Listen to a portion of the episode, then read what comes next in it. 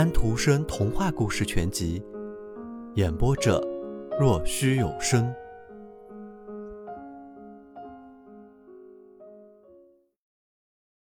肉肠千子汤一，肉肠千子汤。昨天的晚餐好极了，一只老母耗子对一只没有参加那次宴会的耗子说。我在老耗子王旁边第二十一个座位上，算是很不坏了。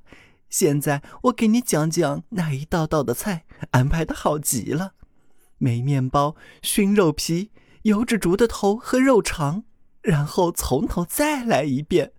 我们就如同吃了两顿饭一样，气氛令人舒畅，大家竟讲些愉快的，瞎扯了一阵，就像一家人一样。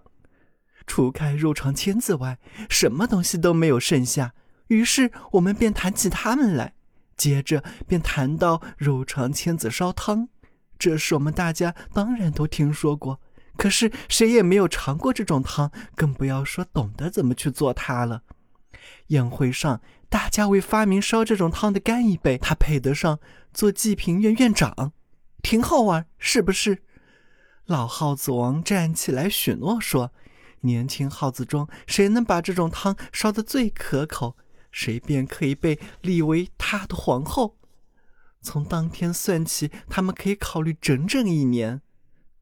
另外那只耗子说道：“这并不算太坏，可是这种汤怎么个烧法呢？”“是啊，怎么个烧法？”他们大家所有的母耗子，小的、老的，也都问起这一点。他们都想当皇后，可是却又不都愿意找那种麻烦，跑到茫茫世界里去学，而这又是必要的。啊，再说谁也没有离开家、离开藏身角落的本事，在外头并不是每天都能碰到干酪皮、闻得到熏肉皮味的。啊，不行，要挨饿的。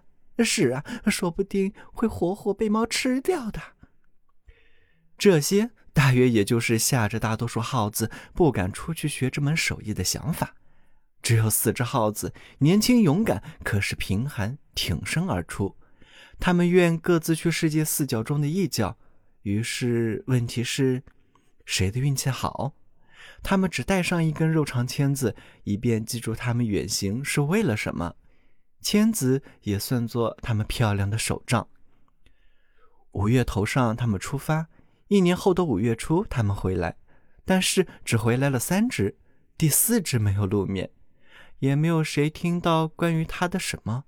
现在到了决定的日子了，耗子王说道：“在自己最愉快的时刻，总也要有几分忧伤。”但是他还是下令，邀请附近方圆好几里之内的所有的耗子，他们都要集会在厨房里。那三只远游的耗子排成一行，单独在一边，为那没有露面的第四只耗子插了一根肉肠签子，签子上绑着黑纱。三只耗子讲述之前，耗子王没有讲下一步该说些什么之前，谁也不可以说自己的意见。现在我们可以听到了，